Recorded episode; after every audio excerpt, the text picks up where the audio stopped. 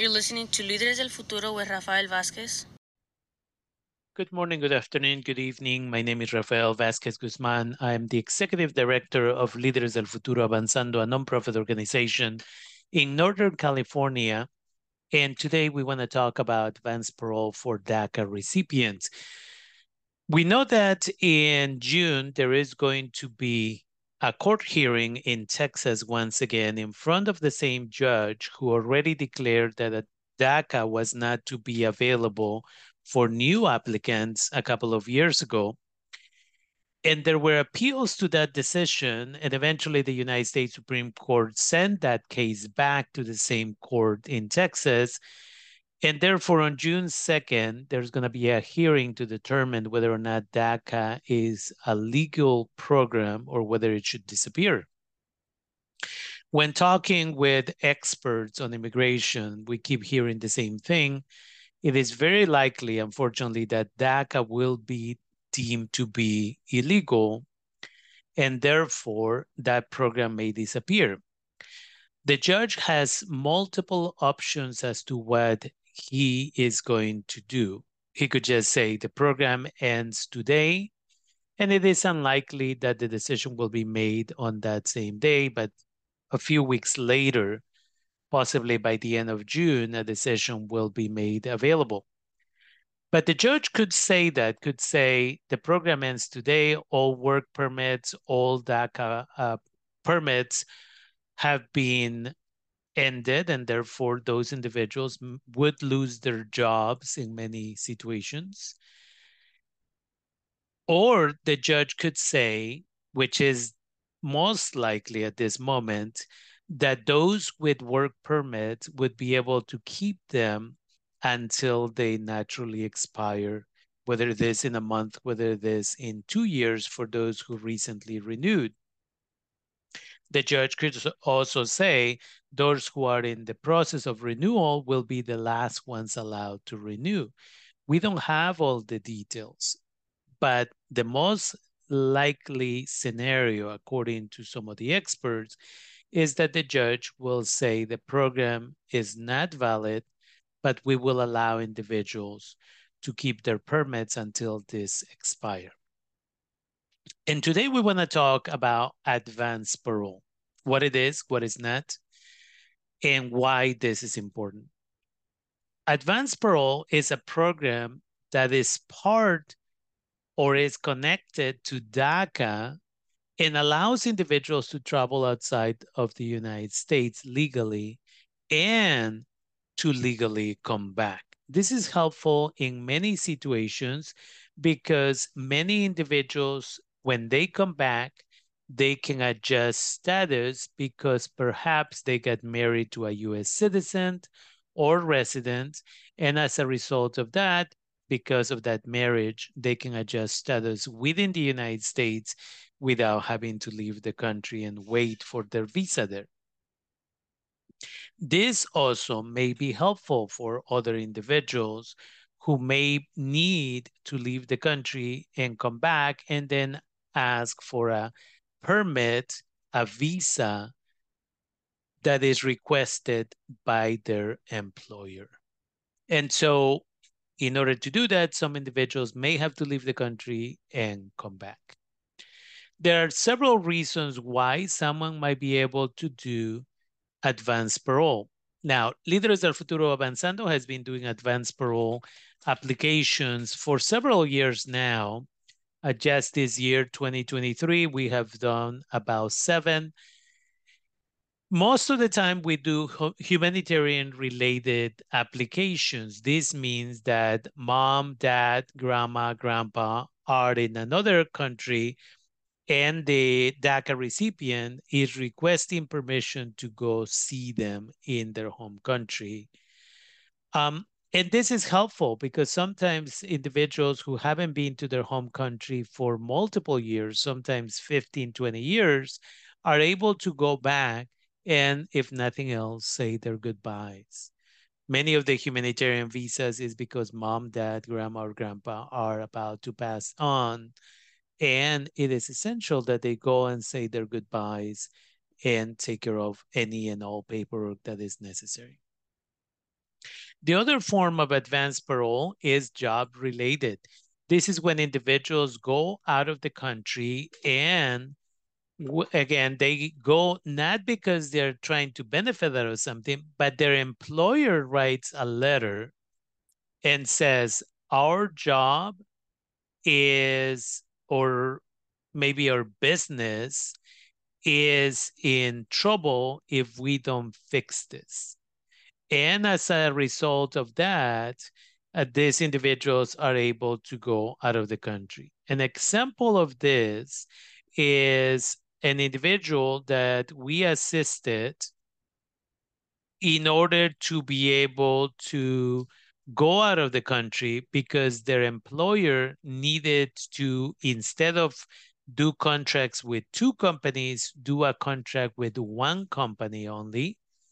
But this individual needed to go to Mexico because he was the only employee that spoke Spanish and he needed to go and verify that the company that was claiming that they could produce a product for the company that would no longer need a second company to also produce that product and that the facilities were adequate so on and so forth and so that's a job related parole and the third one is educationally related and we don't have many of those cases. Líderes del Futuro Avanzando has done humanitarian related at uh, paroles and job related paroles. And again, there are other additional benefits from doing advanced parole, but the important piece is this one, humanitarian and job related. Who should definitely not apply for advanced parole? Anyone who was detained at the border when they originally come in, and they were fingerprinted. Um, individuals who also have accusations of either DUIs or convictions of DUIs, um, sexually related uh, crimes, child abuse, elderly abuse, all of those individuals should not do advanced parole. And this is coming from our attorneys and those individuals, when somebody comes to Líderes del Futuro and says, hey, I want to do advanced parole, we ask all these questions. And if anybody has any of those cases that we mentioned and a few others, we say, let us refer you to an attorney because you need to verify with them that this is okay. And so what is the documentation to do advanced parole? I'll focus on the humanitarian piece. First of all, the individual would have to file the I-131, which is about a five to six page document that needs to be filled out. Um, and also we do the G1145 notification of application. That's the one that after you submit the paperwork, then they send you a receipt. Um, the other piece that is important here when you talk about advanced parole is that there's two forms of advanced parole, especially in the humanitarian piece that is important that we understand.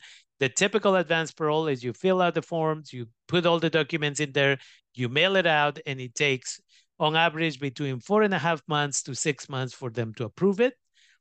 And then the emergency advance parole is the one where you end up filling out all the paperwork, you put it in an envelope, and you call immigration, you make an appointment.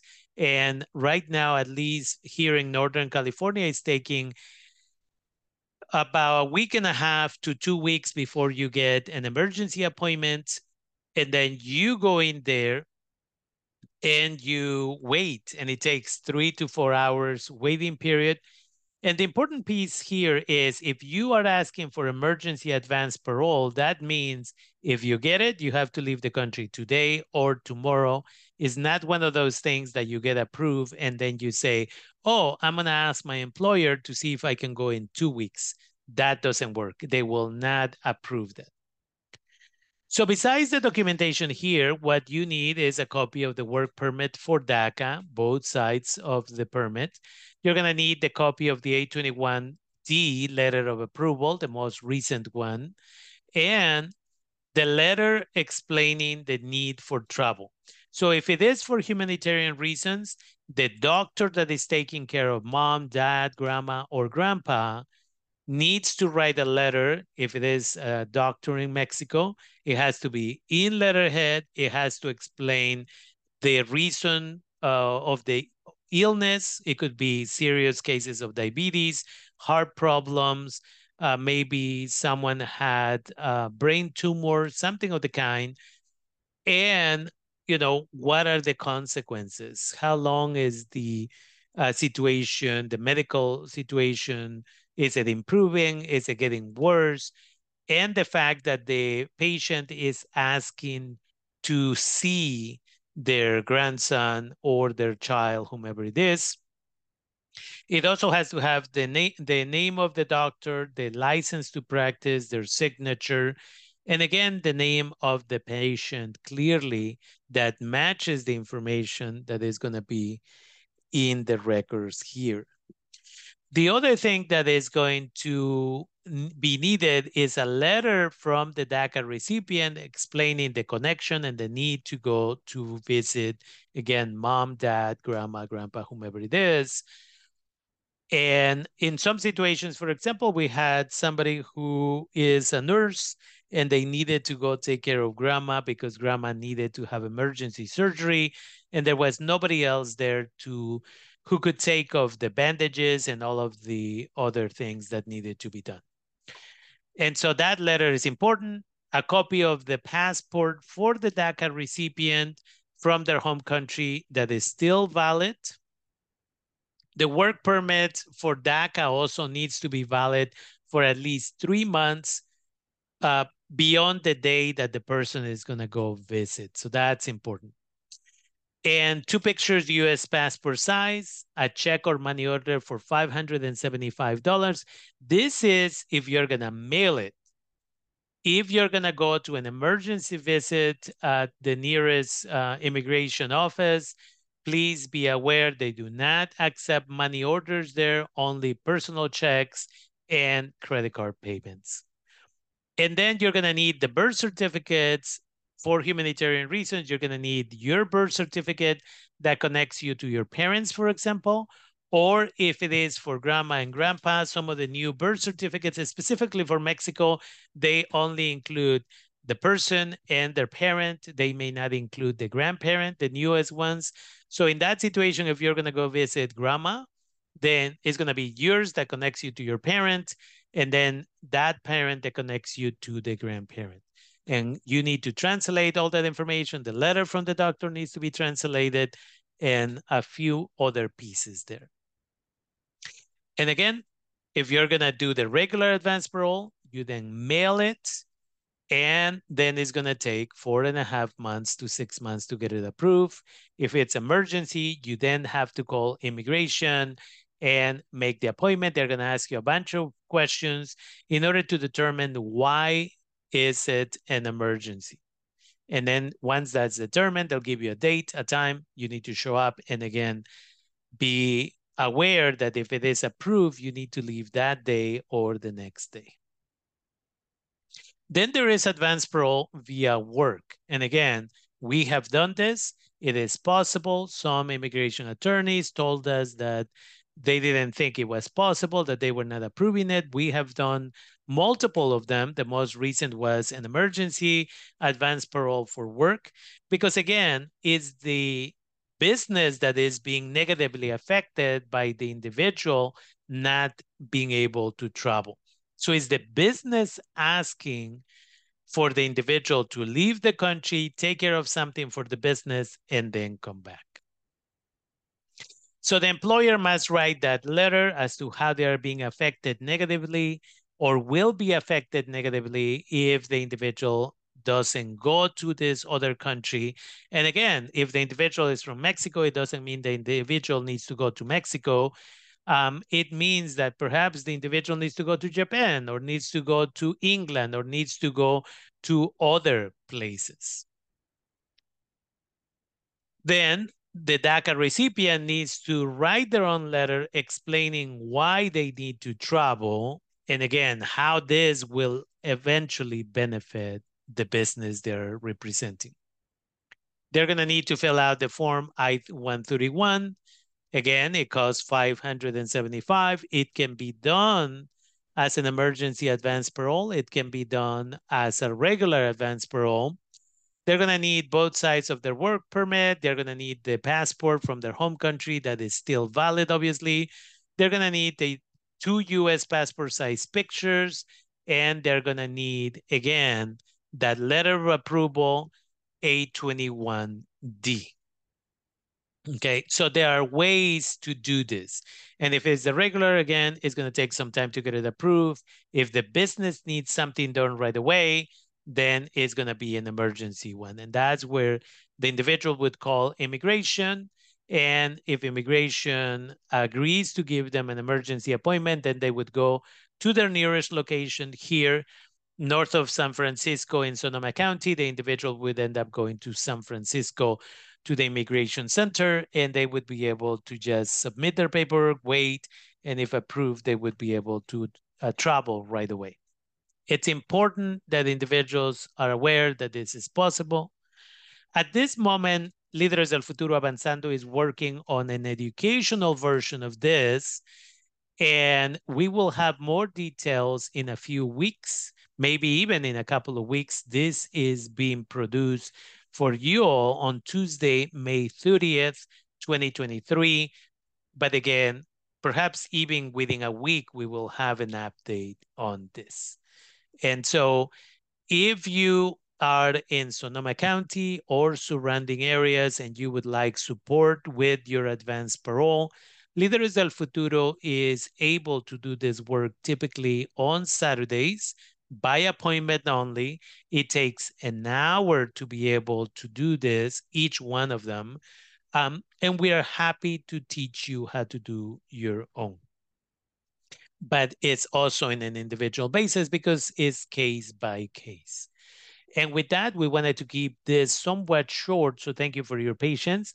And we want to remind you that Líderes del Futuro is offering scholarships to students who are graduating from Sonoma County uh, high schools, and therefore we welcome your donations. You can scan the QR code here, or you can go to our website, lideresdelfuturo.org, and there there's a section where you can donate.